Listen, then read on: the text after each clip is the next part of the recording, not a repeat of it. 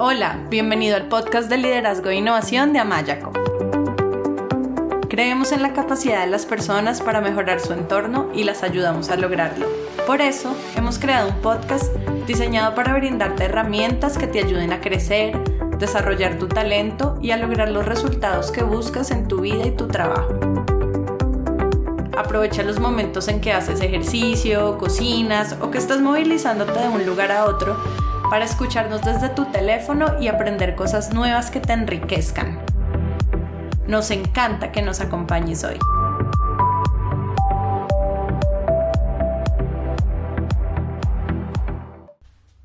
Hola, bienvenido al podcast de liderazgo e innovación de Amayaco. Yo soy Melanie Amaya, coach profesional certificada, y en el episodio de hoy tengo un invitado muy especial desde Venezuela.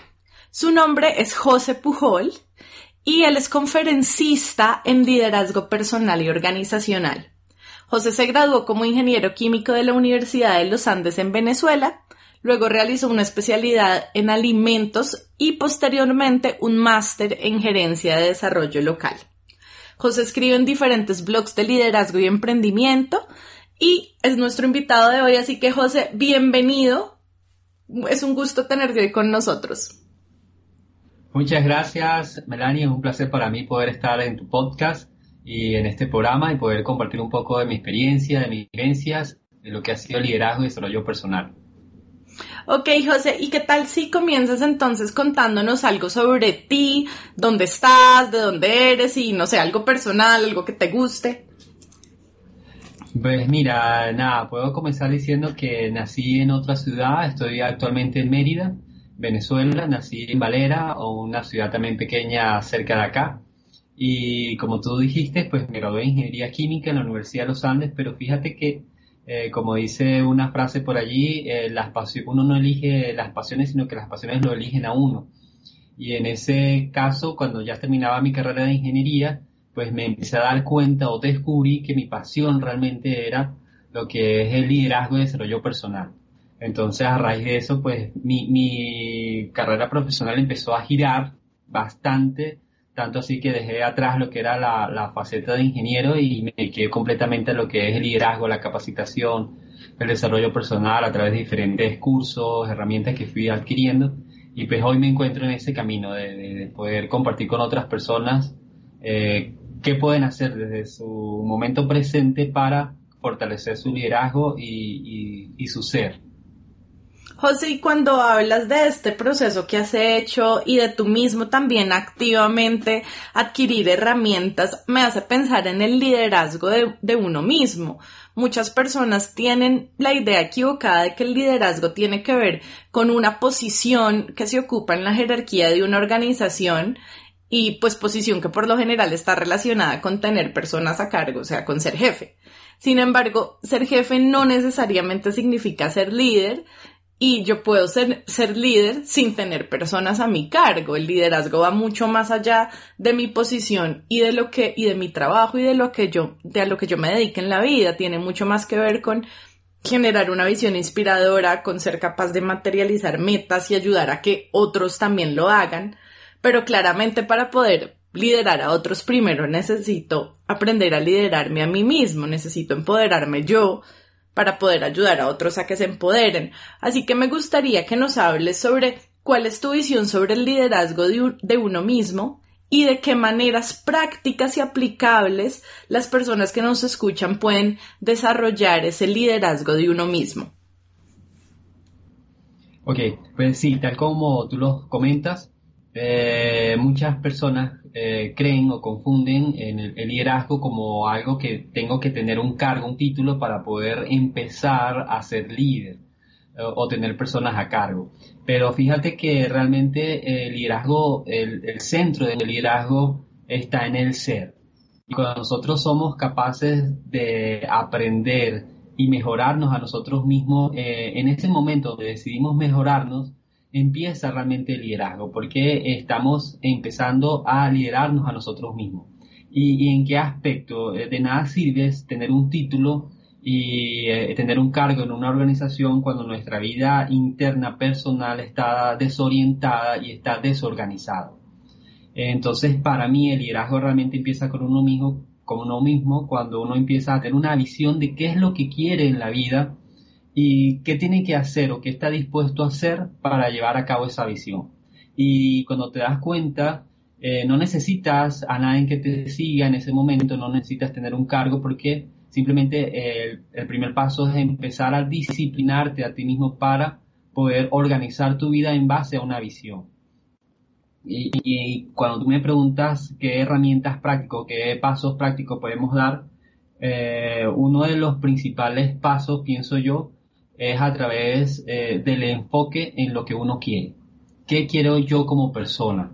Eh, y podemos hablar entonces de herramientas como la meditación, por ejemplo. La meditación te permite enfocarte, la meditación te permite aclarar lo que son tus pensamientos, a dónde quieres ir esa visión y a controlar lo que son tus pensamientos. Entonces empiezas un proceso de, digamos, ordenar tu vida, ordenar tu día a día, eh, colocarle eh, prioridades a, las cosas que tienes que hacer, ¿sabes? Y entonces estamos hablando de un liderazgo de uno mismo, porque si uno se, eh, se, es capaz de liderarse uno mismo y saber a dónde quiere ir y dar los pasos necesarios para llegar allá, pues ya te permite luego poder guiar a otros, pero si no te guías a ti mismo, pues de nada, no, te va a servir tener gente porque no lo vas a saber guiar. José, has dicho varias cosas que me parecen súper importantes que quiero retomar. Voy a empezar con la última, que es el tema de la meditación. Sí, estoy súper, súper de acuerdo. Yo llevo 13 años, 13, sí, 13 años meditando. Eh, y de hecho en mi práctica como coach yo incorporo con mis clientes también técnicas de mindfulness y estoy de acuerdo en que la meditación o estas técnicas de mindfulness son una herramienta clave porque lo que hacen es ayudarme a desarrollar mi autoconciencia y cuando yo desarrollo mi autoconciencia, entonces yo tengo la capacidad de ver qué pasa en mi mente y también como de cierta forma administrar lo que sucede en mi mente. Es como necesito empezar liderando mi mente y liderando mis emociones y como aprender a relacionarme con mis pensamientos y con mis emociones de una manera que sea efectiva y que me ayude a actuar de la manera que sea coherente para alcanzar mis metas y para materializar esa visión que tengo de mi vida de mi trabajo. Y ahí entro como al otro punto que tocaste, que me parece importante, y es cuando hablaste de la visión y, y la visión también relacionada con el propósito, ¿no? Yo estoy convencida que si buscamos ser líderes de nuestras vidas y de nuestro trabajo, necesitamos descubrir cuál es nuestra misión en la vida y poner nuestros talentos al servicio de un propósito mayor, porque cuando nosotros ponemos esos talentos al servicio de nuestro propósito de vida, generamos un impacto positivo en el mundo y hacemos la diferencia. Es como que la mayor motivación y pasión que surge de tener, surge es de tener claro cuál es nuestro propósito. Cuando yo tengo claro mi propósito, estoy súper motivado y apasionado para alcanzar esa visión que tengo inspiradora de futuro. Por eso es que, digamos, en los procesos de coaching, eh, cuando yo trabajo con líderes, los invito a descubrir cuál es su propósito, cuáles son sus valores y a generar una visión inspiradora que esté alineada con estos, porque en últimas el éxito va a llegar es como un resultado de vivir una vida con propósito y el vivir una vida con propósito te ayuda actuar con amor, con disciplina, y ahí es cuando llega el éxito de cierta manera por sí solo. Así que me gustaría saber también tú qué piensas sobre esta relación que hay entre el liderazgo y el propósito y cómo los líderes pueden trabajar en, en descubrir ese propósito para liderarse a sí mismos. Claro, buenísimo lo, lo que dices porque justamente el mindfulness es parte de esas herramientas que uno puede usar, porque fíjate que la sociedad eh, actualmente eh, nos invade con muchísima información a través de las redes sociales, el Internet, y es fácil desviarse de eso que, como tú dices, es el propósito. Entonces, lograr esa coherencia que tú hablabas, esa coherencia entre mi liderazgo personal para luego, de, en, base a, en base a ello, poder liderar a otros, es clave porque no podemos tener eh, una vida eh, distinta en mi casa, una vida distinta al trabajo. Entonces, eh, todo empieza por allí, por esa coherencia. Y cuando empezamos por ese punto de tener coherencia en nuestra vida, entonces automáticamente nos lleva a pensar, como tú dices, en ese propósito. O sea, ¿cómo yo sé para qué estoy acá en este mundo? Eh, ¿Qué espera eh, este mundo que yo haga para servirlo? Entonces es un proceso de autodescubrimiento que sin liderazgo personal, sin disciplina para buscar ese propósito, pues en algún momento se hace muy lejano. Y por eso es que vemos muchas personas, como tú comentabas, de que eh, no tienen esa motivación para levantarse, para trabajar, porque no hay alguna razón mayor por lo cual hacerlo. Eh, y esa unión es, completamente fuerte en lo que es el propósito del liderazgo, porque cuando nosotros empezamos a descubrir, porque tú sabes que el liderazgo muchas veces se mistifica y podemos pasar mucho tiempo tratando de descubrir cuál es nuestro propósito pero yo pienso que es cuestión de intuición, cuestión de, saber cuáles son tus talentos, descubrir también qué es lo que la gente dice que tú eres bueno. Entonces vas poco a poco como uniendo esas piezas y llega un momento donde simplemente se te revela, por decirlo de alguna manera, ese propósito dice, bueno, yo estoy aquí para esto, esto es lo que me gusta eh, y voy a hacerlo primeramente por eso, porque me gusta, porque siento que eso es lo que vine a hacer acá y luego lo demás se va dando como un resultado, lo que tú decías. Pero si no tengo este comienzo de liderazgo personal, de ordenar mi vida a través de bien sea la meditación, el mindfulness, pues no lo voy a conocer porque voy a estar más pendiente de lo externo y muy poco pendiente de lo interno y, el propósito es algo que se descubre dentro de uno, que uno lo descubre. Y ya cuando tienes esa razón mayor por lo cual hacer las cosas, pues eh, nada te para, es como un combustible diario que tienes y automáticamente entonces vas a inspirar a otras personas que te observan. Y ya podemos hablar de seguidores que, que, quieren ese estilo de vida, que quieren también vivir esa energía con la cual te ven vivir a ti. Y entonces pues empiezas a, a, inspirarlos, ¿no? Y esa gente pues se siente atraída a ese estilo de vida y pues simplemente te va a seguir. Entonces, pero es muy, muy, eh, está muy unido eso lo que tú hablas del propósito de liderazgo porque cuando descubres tu propósito, pues empiezas a liderar y cuando te lideras a ti mismo, pues descubres tu propósito. Es una doble vía. Y me gusta mucho, José, lo que dices con respecto a descubrir cuáles son esas cosas para las que eres bueno, como descubrir cuáles son tus dones, tus talentos. Creo que ahí el recibir feedback de otras personas también es muy constructivo Existen, por ejemplo, diferentes assessments, encuestas de liderazgo. Nosotros en Amayaco, por ejemplo, tenemos una que es precisamente para recibir feedback, identificar, ok, cuáles son mis fortalezas como líder.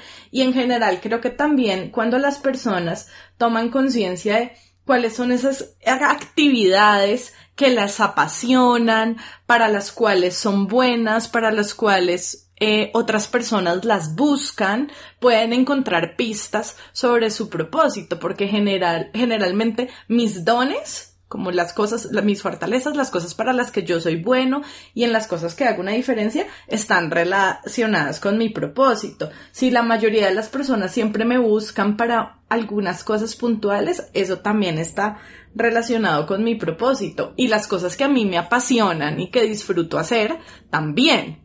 Entonces, entonces me gusta eso que dices y también me gusta lo que dices de la intuición. Creo que sí es importante la intuición y tener espacios como a través de la meditación u otros espacios de reflexión y de autoconocimiento, cursos, talleres, procesos con profesionales de coaching, de psicoterapia, diferentes medios a través de los cuales yo puedo hacer eh, procesos de conocerme mejor y conectarme más con mi ser como para descubrir ese propósito que sea el motor que me va a permitir generar ese primero autoliderazgo y después liderazgo de otras personas. Y hay también un concepto que está relacionado con el liderazgo y con el liderazgo de uno mismo y que se escucha mucho hoy en día y es el de dar la milla extra y motivarse a uno mismo y a los demás para que den la milla extra. Eh, este dar la milla extra, claramente es más fácil hacerlo cuando yo estoy alineada con mi propósito porque ya estoy motivada, pero me gustaría que tú le cuentes a nuestros oyentes qué es esto de dar la milla extra y cómo se relaciona con el, con el liderazgo y con el liderazgo de uno mismo. Ok, bueno, sí, mira, fíjate que, eh, como tú dices, la milla extra es un concepto que se maneja mucho en lo que tiene que ver con el liderazgo y no es más que dar más de lo que se supone que debes dar. Estamos acostumbrados en una sociedad donde cuando la gente la contratan, la contratan para algo y la persona llega y se limita a hacer solamente lo que se le pide que haga. Dar la milla extra va más allá. tiene que ver y trata sobre hacer más de lo que se te pide. Y fíjate que aun cuando una persona, eh, por ejemplo, no esté en un trabajo que le guste, o no esté haciendo actualmente algo que le guste, no, no está eh, exenta de dar la milla extra. Aun cuando no te guste lo que estás haciendo actualmente, tú puedes dar la milla extra en eso que estás haciendo y eso te va a traer muchos beneficios porque, ¿qué va a pasar? Como todo el mundo eh, está acostumbrado a, a hacer el promedio, a dar lo que se supone que debe dar, pero si alguien entonces empieza a dar algo diferente, algo superior, entonces pues va a ser notado y va a ser observado y va a tener beneficios. Entonces eso lo puede catapultar o dirigir hacia un trabajo que entonces le guste más o hacer una, labor que le guste más. Entonces eh, yo creo que estamos en una sociedad donde necesitamos eh, encontrar la milla extra como un hábito en todo lo que hacemos, aún en las cosas que hacemos en nuestra casa, aún en las cosas que hacemos con nuestra familia. Debe ser un hábito continuo poder dar una milla extra, hacer más de lo que se nos pide, porque hay una mayor satisfacción. Eh, somos seres espirituales, yo lo veo así, somos seres espirituales viviendo una experiencia terrenal. Entonces, eso lo tenemos, yo pienso, en el gen espiritual que ya tenemos dentro, en poder ser de excelencia, poder dar un poco más de eso que se supone que tenemos que dar. Y cuando lo relacionamos con el liderazgo, entonces es cuando notamos esas personas que sobresalen. ¿Quiénes son los que sobresalen? Son los que dan más. Tú cuando lo, observas en las empresas, en las organizaciones, los grandes líderes son siempre personas que hicieron algo diferente porque se atrevieron a ir más allá de lo que en ese momento, en ese momento de la historia o en ese eh, eh, personas que estaban alrededor se limitaban solamente a hacer lo normal. Y cuando das lo, lo extraordinario, entonces empiezan a pasar cosas extraordinarias y parte de ese concepto fabuloso que es la milla extra.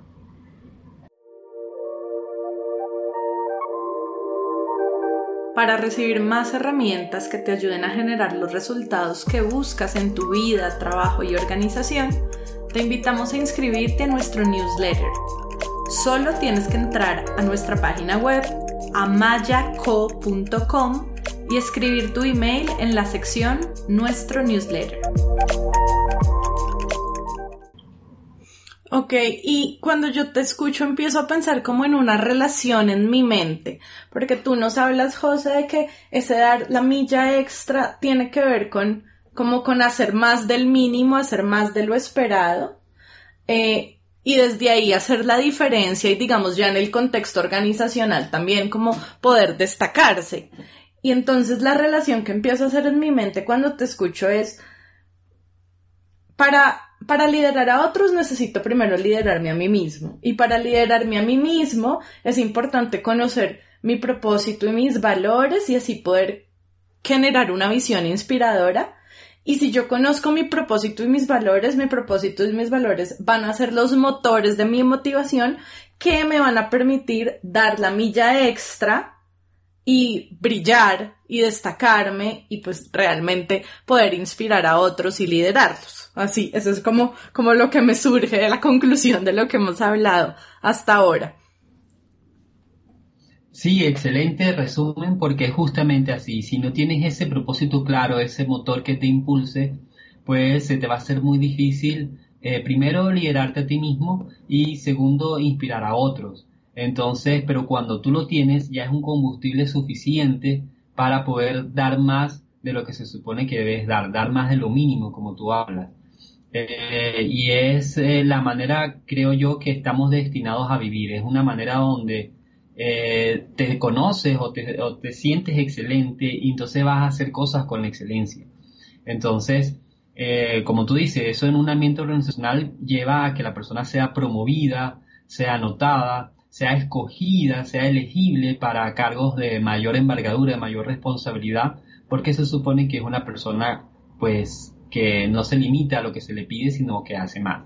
Y hay algo interesante y quiero compartirlo también, es que eh, todo esto del liderazgo personal, del propósito, eh, pienso yo que hay una cualidad de los líderes y creo que también tú la has experimentado y, estoy seguro que la harás, es de levantarse un tiempo más temprano que lo normal.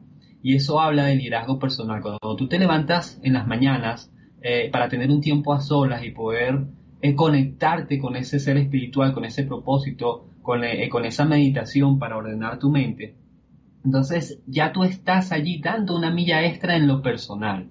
Y eso es como, es como decirte un depósito que tú tienes a diario y por lo tanto cuando sales a trabajar, cuando sales el día a día, tienes esa cuenta bancaria emocional, espiritual del propósito tan llena que se te hace fácil poder darle a otros. Entonces, mientras que para otros tú estás dando la milla extra, para ti ya empieza a ser un hábito y es normal dar más de lo que se está acostumbrado pero pienso que ese, ese tiempo personal en las mañanas, donde te levantas más temprano para estar contigo mismo y poder coordinar, como te decía hace un rato, eh, ese ordenar tu mente y todo esto, pues te lleva, eh, cuando ya sales de ese tiempo y empiezas la jornada laboral, pues a dar esa milla extra de forma natural. José, me encanta la, metáfora de la cuenta bancaria emocional, me encantó. y eh, me hizo pensar también en, en un libro que me gusta mucho que se llama Atención Plena o Mindfulness, que los autores son Mark Williams y Danny Penman, y ellos ahí hablan de que cuando tú tienes este espacio para ti mismo y específicamente en el, en el libro ellos hablan de el espacio para meditar, para las prácticas de mindfulness, eh, ellos dicen que es como ir tejiendo tu paracaídas, un paracaídas. Entonces, ¿cómo es esta metáfora? Digamos, sucede algo en tu vida, estás bajo una bajo un, en un momento bajo mucha presión, estás eh, teniendo que enfrentar altos niveles de estrés o, por ejemplo, tuviste una discusión con una persona, alguien hizo algo que te molestó, mejor dicho, estás en un momento emocionalmente retador, exigente.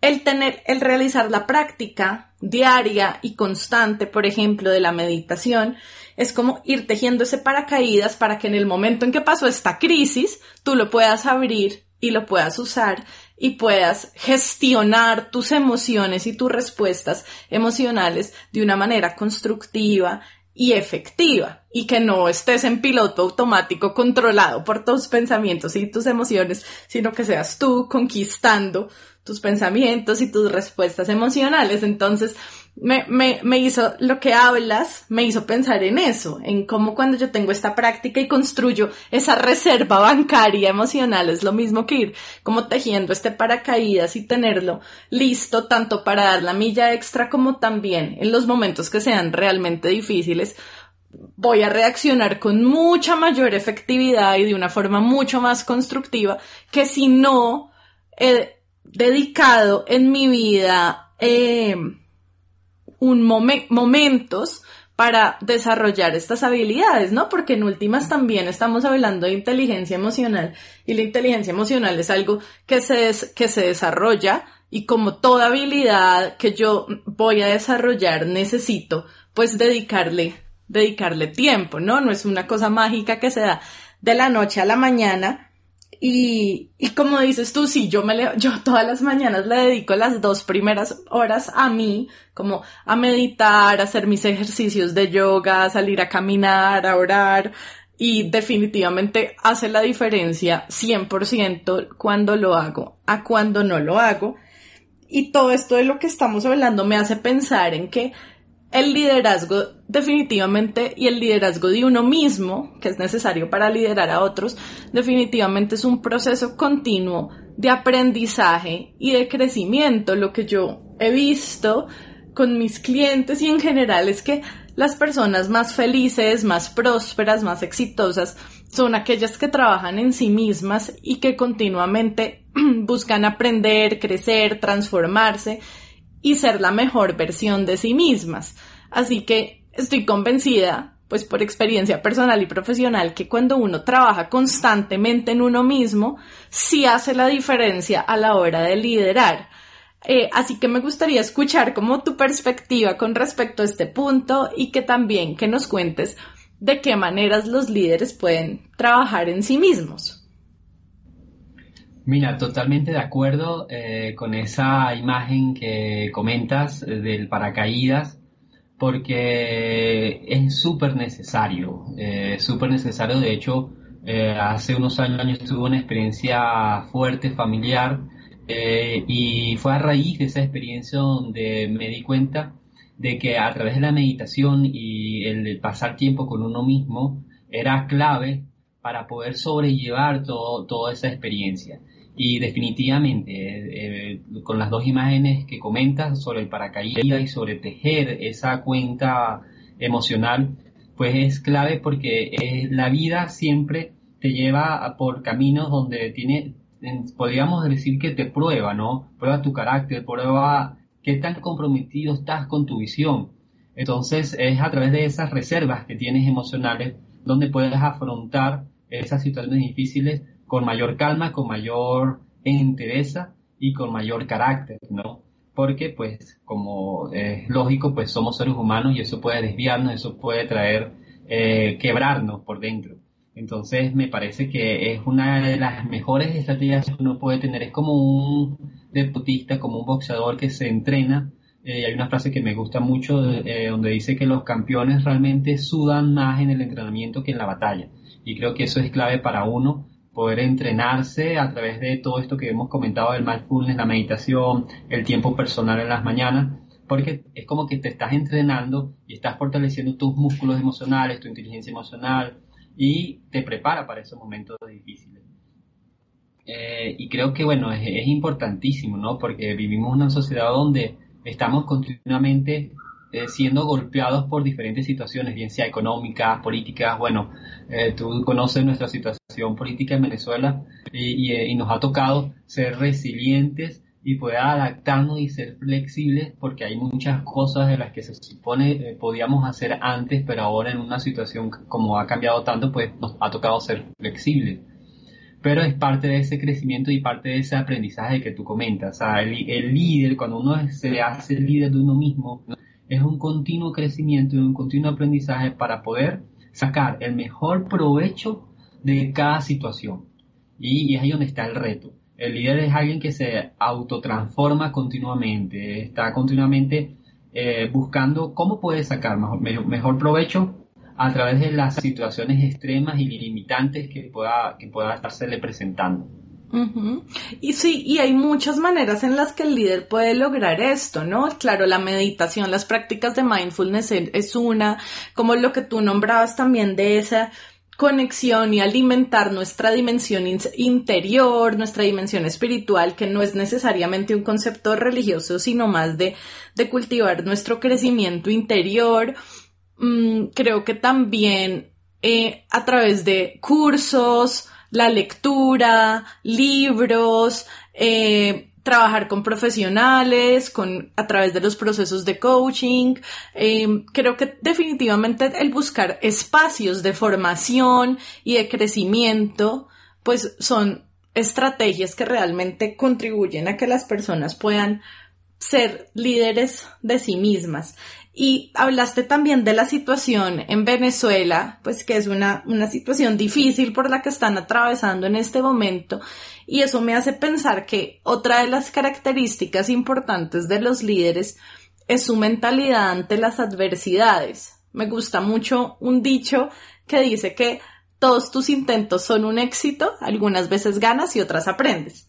Y creo que define muy bien la mentalidad necesaria para el liderazgo y es poder ver las adversidades como una oportunidad para crecer e incluso para muchas veces aprender aquello que necesito aprender para llegar a mi meta. Entonces, como que tener esta mentalidad es lo que nos ayuda a levantarnos cuando caemos y a seguir motivados hacia adelante.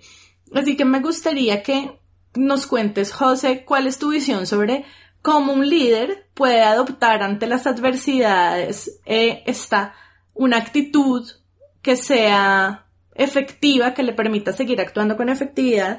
Y me gustaría, pues, de hecho, ya que están atravesando por esta situación en Venezuela y hablas de ser resilientes, como que no lo cuentes con, con un ejemplo, pues con el ejemplo de lo que están viviendo. Ok, pues fíjate, eh, algo importante, ¿no? Eh, yo pienso que cuando uno hace de un, un hábito, eh, como tú decías, esas estrategias, lo que es la lectura, lo que es el mindfulness, la meditación, cuando lo haces un hábito a diario, pues eh, como hablábamos, tienes una, un tanque lleno de, herramientas que te sirven para afrontar las situaciones adversas. Y entre las prácticas que podría recomendar o mencionar para fortalecerse como líder, para poder vencer las adversidades, eh, podríamos hablar de leer. Leer es clave para el líder. ¿Y qué leer? Pues leer libros de desarrollo personal, libros de inteligencia emocional, libros de inteligencia financiera porque eso te va a dar primero el acceso a historias de otros líderes que también han atravesado situaciones difíciles y cómo tú puedes adaptar lo que ellos hicieron, la manera como las enfrentaron a tu día a día, a tu situación personal. Y además te mantiene un estado de optimismo, un estado, una mentalidad positiva porque estás leyendo libros que te enriquecen tu, tu vida, tu espiritualidad, tus emociones, tu liderazgo y por lo tanto tienes ese tanque lleno de materia positiva, por decirlo así. Otra de las estrategias que puedes utilizar es hacer ejercicio en las mañanas. Puede ser una media hora, unos 15 minutos, unos 10 minutos, pero se está comprobado que hacer ejercicio eh, genera hormonas de felicidad donde eh, entonces te mantiene activo durante el día y además, si añades lo que ya hablamos, la meditación, el mindfulness te mantiene enfocado. Entonces, ¿qué pasa? Cuando sales del día a día y cuando hablamos de la situación de Venezuela, y es parte de las estrategias que yo uso y que trato de, de usar con mi familia, con mi esposa, con mi hijita, es mantenerse enfocado en lo positivo. Hay días que son difíciles y no solamente en Venezuela, sino en cualquier parte del mundo, cualquier persona atraviesa días difíciles, pero estoy seguro que en ese día difícil hay varias cosas positivas y es en la que debemos enfocarnos.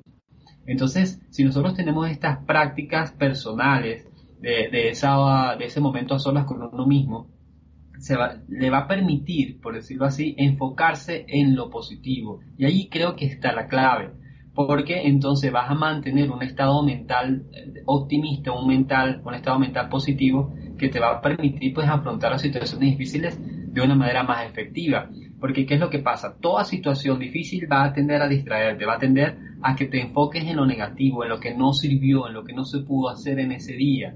Pero cuando empiezas a reflexionar al final del día y, voy a introducir algo que es muy importante y es el agradecimiento. Eh, ser agradecido porque estuviste, porque estás vivo, ser agradecido porque estás sano, ser agradecido porque ese día, eh, gracias a Dios, no te pasó ningún accidente y estás junto con tu familia en la noche descansando. Todo eso te lleva a enfocarte en lo positivo y ves los días como retos, pero como buenos retos, oportunidades donde te hacen crecer, donde te hace ser flexible, te hace ser eh, innovador en la manera de afrontar los problemas y entonces pues llegas más efectivo porque no puedes medir la efectividad porque un día no lograste hacer lo que tenías pensado porque acuérdate que la vida es un ciclo, entonces semana tras semana puedes seguir avanzando paso a paso hacia esa meta.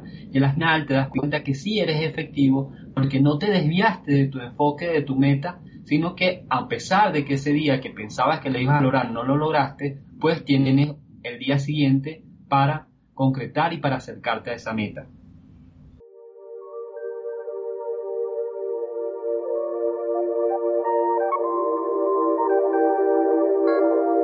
Si quieres escuchar más episodios y descargar de manera gratuita libros y material electrónico sobre liderazgo, inteligencia emocional, coaching, equipos de alto desempeño y otros, te invitamos a visitar nuestra página web amayaco.com. Amayaco es con Y.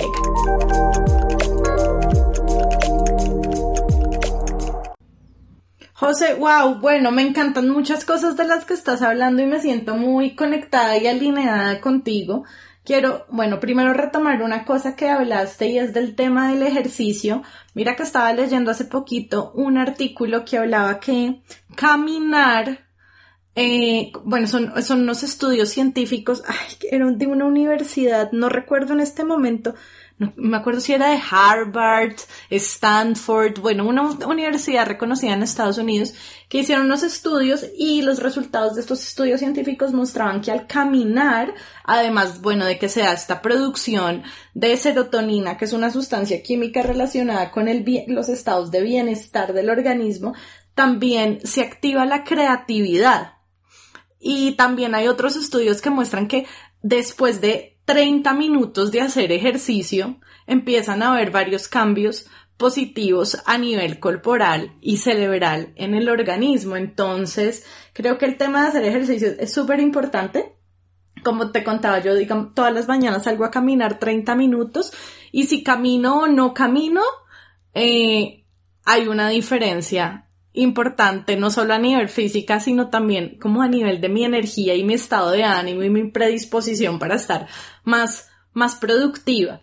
Y con respecto a lo que hablas del agradecimiento, quiero decirte que estoy 100% de acuerdo contigo porque en lo que nosotros ponemos nuestra atención, eso es lo que crece.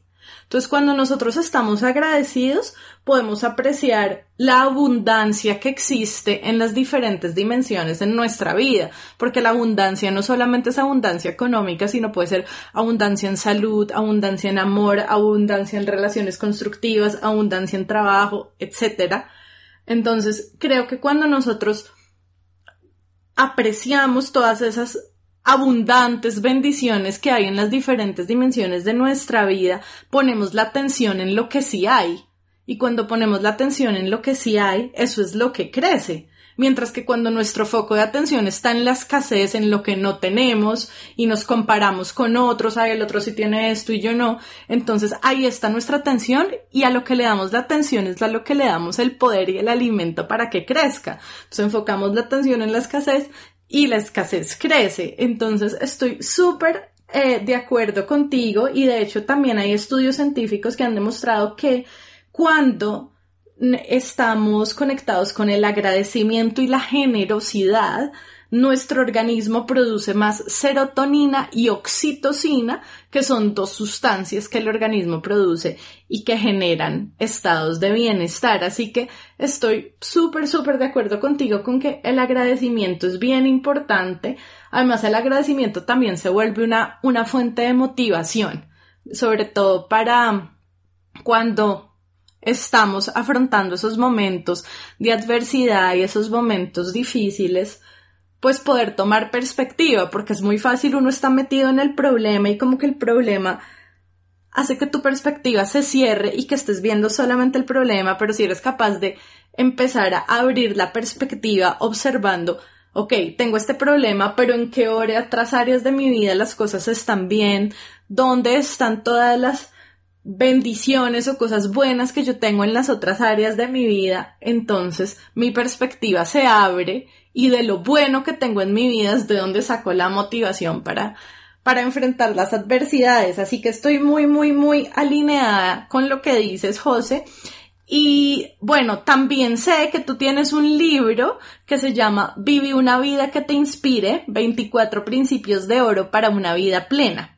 Así que me gustaría que nos cuentes un poco sobre tu libro y sobre algunos de estos principios de oro para una vida plena que, nuestros oyentes puedan aplicar en el liderazgo de sí mismos. Ok, bueno, fíjate que todo lo que estás comentando, eh, hablabas de, las hormonas que el cuerpo genera cuando hacemos ejercicio, cuando caminamos. Eh, es, muy, es muy importante e interesante porque nos damos cuenta de que tenemos muchos recursos, eh, Melanie, en nuestro ser que, a veces mm, eh, subestimamos o, no valoramos, pero los tenemos dentro, no es algo externo. Y creo que muchas personas están esperando que, sea algo externo lo que les mejore la vida, lo que les cambie la vida, lo que es de ánimo, pero no nos damos cuenta que como seres humanos venimos dotados de una energía superior inmensa y de la cual podemos hacer uso y solamente como tú decías hacer ejercicio por unos minutos ya generamos hormonas que nos van a ayudar durante el día. Entonces fíjate la, la gran capacidad que tenemos como seres humanos y que muchas veces pues por desconocimiento o por no eh, buscar esas herramientas no las aprovechamos. Y justamente eh, cuando hace mención del libro de este primer libro Vive una vida que te inspire me gusta porque allí yo comparto 24 principios eh, que están relacionados eh, con los que son las 24, 24 horas del día. Y hablo de principios, por ejemplo, de el, título viene por el hecho de que si yo no vivo una vida inspirada, que me inspire a mí mismo, pues no voy a poder inspirar a nadie, no voy a poder inspirar a otros.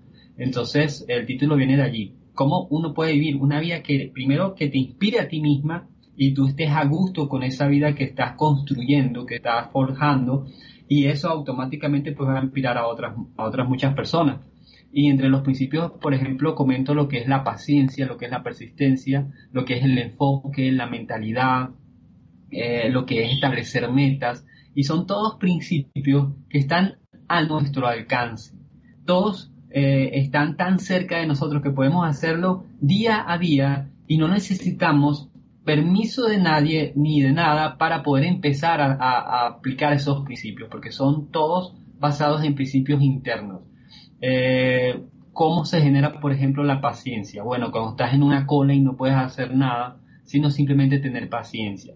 Y ya te toca eh, ser creativo para tal vez llevarte un libro y ponerte a leer algo que te edifique en vez de estar revisando tu celular o, o estar quejándote con las personas que están en la cola. Entonces son parte de los principios que comparto, eh, donde de manera muy práctica muestro que eh, desde la fuerza del interior de uno mismo puede crear esa vida que a uno mismo le inspire. José, bueno, obviamente la invitación para nuestros oyentes es a leer el libro, pero como un abrebocas podrías, podrías contarnos como alguno de esos principios que sean aplicables al liderazgo de uno mismo.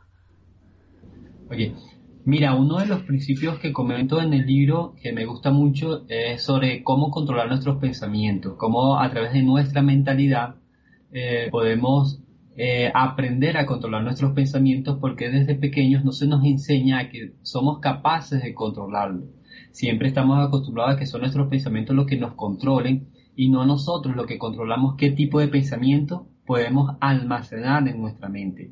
Y es muy importante porque la calidad de nuestros pensamientos va a determinar nuestra realidad. Cuando nosotros entendemos que son nuestros pensamientos los que crean nuestra realidad, entonces vamos a tener mucho más cuidado para eh, eh, qué tipo de pensamientos eh, vamos a tener cotidianamente, si pensamientos negativos o pensamientos positivos, porque es muy fácil caer en unos y en otros, pero es parte de disciplina, disciplinar los pensamientos que tienes. Y ese es otro principio, por ejemplo, la disciplina, la autodisciplina eh, o el forjar hábitos. Ahí hablo un poco de que eh, estudios en universidades de San Francisco han determinado que eh, para que se forme un hábito en nuestra vida y sea de forma automática se necesitan aproximadamente 66 días y no los 21 días que normalmente estamos acostumbrados a escuchar ya cuando tienes un hábito por 66 días, ya, ya ese hábito empieza a ser de forma inconsciente en nuestra vida, como cepillarnos o como eh, vestirnos, cualquier cosa que podamos mencionar. Pero son 66 días, entonces son principios muy prácticos que cualquier persona cuando lea el libro puede empezar desde el mismo momento que lo lea a utilizar en su vida y yo estoy seguro que si lo hace su vida va a mejorar. Ay, José, súper, muchas gracias. Mira que cuando dices esto de los 66 hábitos me hace pensar que está también alineado con las prácticas de mindfulness que dicen que a partir de ocho semanas es que ya se empiezan a ver cambios eh, tanto a nivel cerebral como físico como emocional, o sea, cambios reales. Entonces, pues ocho semanas, 66 días está similar. Eh, y eh, me gusta mucho que hables sobre los pensamientos. Mira que precisamente en los procesos de coaching eh, llevamos a nuestros clientes a hacerse conscientes de cuáles son esas creencias que tienen que los están limitando para producir los resultados eh, que buscan y por eso es que las técnicas de meditación y de mindfulness son tan efectivas porque te ayudan a desarrollar esa autoconciencia para hacerte consciente de cuáles son esos pensamientos que puedo estar teniendo y que no están siendo útiles para ser la persona que quiero ser, llevar la vida que quiero tener y obtener los resultados que quiero producir. Digamos que la mente humana son años de evolución en que la mente está acostumbrada a pensar, a analizar, a encontrar fallas, a encontrar posibles peligros y querer resolverlos y ponernos a, a salvo entonces es, pues es normal y es natural, y son muchos años de evolución, es normal y natural tener pensamientos negativos, pero creo que eh, más allá que controlar nuestros pensamientos es aprender cómo a elegir cuáles voy a alimentar y cuáles no, a cuáles, a cuáles les voy a creer y cuáles están siendo útiles y cuáles no. Creo que nuestro poder está en podemos controlar qué es, qué, decidir, podemos decidir qué hacer con nuestros pensamientos y tenemos control sobre cómo reaccionamos ante esos pensamientos y las emociones que producen. Entonces me parece muy chévere que toques también en tu libro el tema de los pensamientos y claramente este poder decidir, hacernos consciente de nuestros pensamientos y poder darnos cuenta cuáles son útiles, cuáles no, cuáles alimentamos, cuáles no. Claramente, como dices tú, necesita de disciplina ese lograr ese entrenamiento mental. Así que se oye muy interesante tu libro para las personas que estén interesadas en leerlo. Cuéntanos cómo lo pueden conseguir y tengamos en cuenta que nos escuchan personas de muchos países hispanohablantes. Entonces cuéntales cómo lo pueden encontrar. Bueno, buenísimo porque lo puedes encontrar en Amazon. Vive una vida que te inspire, está en Amazon y lo, cuando la persona hace el pedido, le llega directamente desde Amazon a su casa en forma física, en formato físico. Entonces, un libro, pues nada, que te va a llegar a tu casa en, físico y qué placer poder leer un libro en físico, no solamente en digital.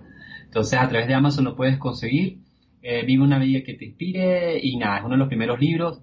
Eh, como provincia puedo compartir que ya estoy sacando el segundo, estoy en la, el área de edición de lo que es la portada para también colocarlo en Amazon y buenísimo porque es parte de mi pasión poder escribir y compartir cosas que he aprendido en este camino de la vida con cualquier persona que quiera también disfrutar de, ese mensaje. Ay, José, pues excelente. Muchas gracias por compartir con todos nosotros tu conocimiento, experiencia, reflexiones. Ha sido un gusto tenerte hoy como invitado y bueno, esperamos escucharte pronto. Muchas gracias a ti, Melanie. Un placer eh, completo, total de poder estar en tu programa y bendiciones. Ha sido un placer. Gracias.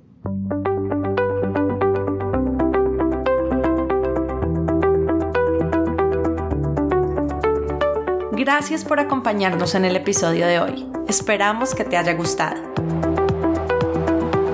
Si quieres que más personas se beneficien con este podcast, te agradecemos que lo compartas con otros y que dejes una reseña de una a cinco estrellas en la plataforma desde la cual lo estás escuchando. Si quieres seguir aprendiendo, te invitamos a escuchar nuestro podcast, a leer nuestros artículos y a inscribirte a nuestro newsletter en el blog de Amayaco. amayaco.com slash blog. Tu opinión es muy importante para nosotros. Cuéntanos qué te ha gustado y qué quieres escuchar dejando tus comentarios en el blog de Amayaco. Y si tienes preguntas o quieres hablar con nosotros, escríbenos a hola.mayaco.com o vía Twitter arroba co-al amaya. Esperamos escuches nuestros próximos episodios. Chao y hasta la próxima.